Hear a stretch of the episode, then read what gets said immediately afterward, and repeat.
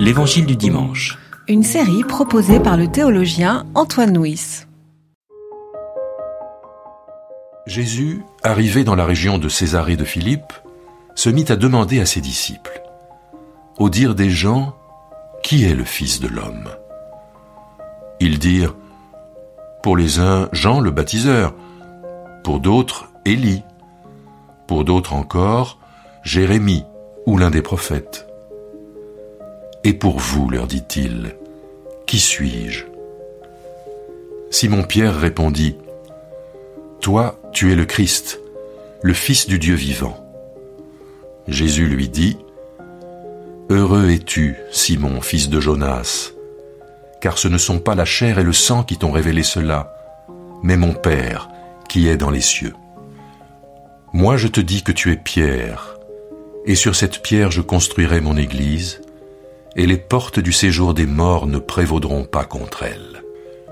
Je te donnerai les clés du royaume des cieux. Ce que tu liras sur la terre sera lié dans les cieux, et ce que tu délieras sur la terre sera délié dans les cieux. Alors il recommanda aux disciples de ne dire à personne qu'il était le Christ.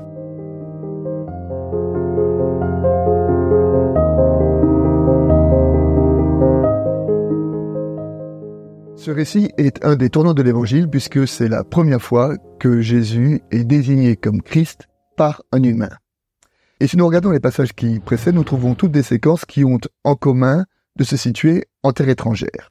C'est d'abord la redéfinition de la pureté par Jésus, ensuite la rencontre de Jésus avec la femme cananéenne dont il guérit la fille, c'est la deuxième multiplication des pains qui a lieu en territoire étranger, et c'est enfin l'affirmation du signe de Jonas, le signe de Jonas qui évoque la conversion des étrangers.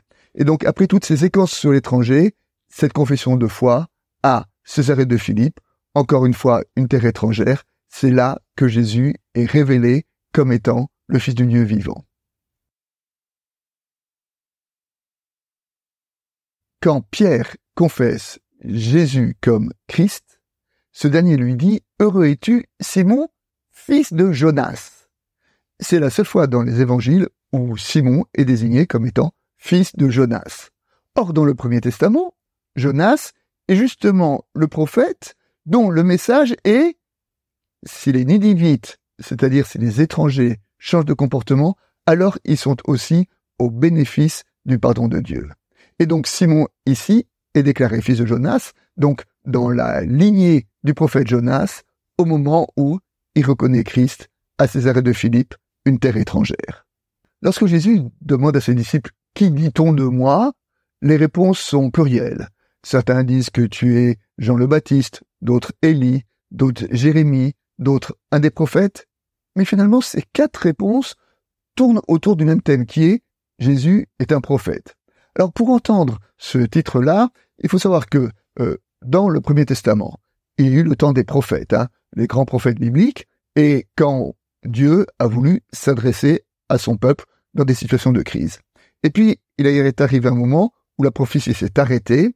C'est au moment où le peuple s'était doté de ce qu'on appelle le grand Sanhédrin, c'est-à-dire une assemblée capable d'interpréter la parole, sans besoin d'avoir d'intervention particulière. Le peuple était devenu adulte, il avait la capacité de comprendre la parole. Et dans la pensée rabbinique, il y a cette idée que le retour de la prophétie arrivera lorsque ce sera l'imminence du temps messianique. Donc lorsque les gens disent de toi, Jésus, on dit que tu es un des prophètes, c'est déjà l'annonce, non pas qu'il est le Messie, mais qu'il est celui qui est juste avant le Messie.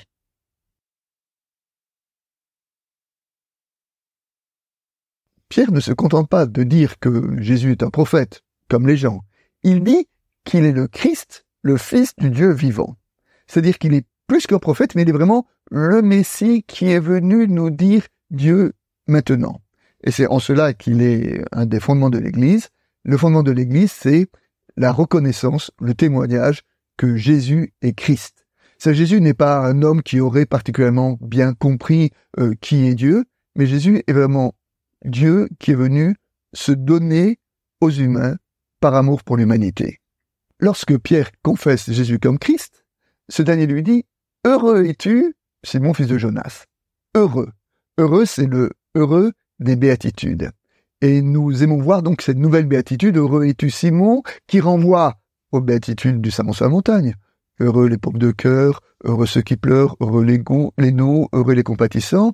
Et euh, cette, euh, cette analogie entre ces deux heureux nous dit bien que Jésus inscrit la messénité, je veux dire la christianité de ce qu'il est, dans cet esprit des béatitudes.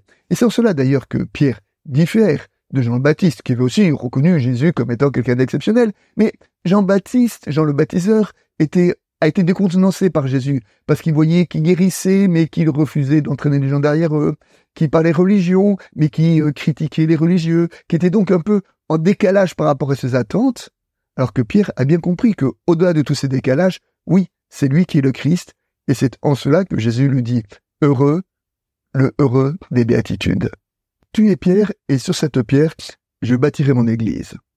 Alors, euh, habituellement, nos frères catholiques euh, se fondent sur ce verset pour dire que l'église est fondée sur Pierre et sur les successeurs de Pierre. Cette lecture est possible. Elle a une petite limite, c'est que dans les versets qui suivent, Jésus va traiter Pierre de Satan, parce qu'il ne va pas comprendre la croix. Et on a du mal à penser que Jésus puisse fonder l'Église sur la personne qui va être bientôt traitée de Satan. L'autre lecture, plus protestante, c'est de dire que ce qui fonde l'Église, c'est pas Pierre en tant qu'homme, mais c'est Pierre en tant qu'il vient de confesser que Jésus est Christ. Donc la fondation de l'Église, c'est la reconnaissance que Jésus est Christ. L'Église est le rassemblement de tous les hommes, de toutes les femmes qui reconnaissent Jésus de Nazareth, Christ de Dieu. Après avoir déclaré à Pierre qu'il était celui sur lequel il bâtirait son église, Jésus dit que, à propos de l'église, les portes du séjour des morts ne prévaudront pas contre elle. C'est qu'il y a quelque chose d'indestructible dans l'église.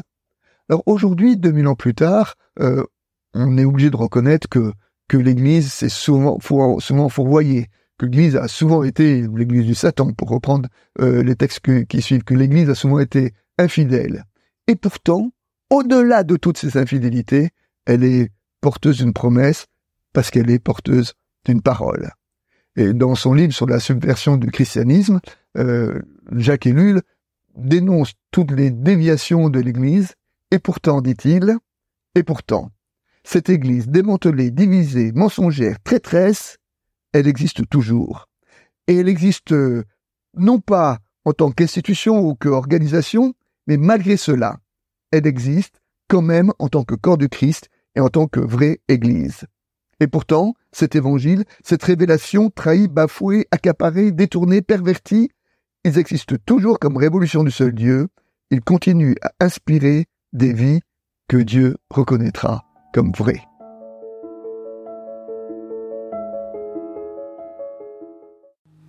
C'était l'Évangile du dimanche. Une série de regards protestants enregistré par Antoine Nuis. Voix off, Dominique Fano-Renaudin.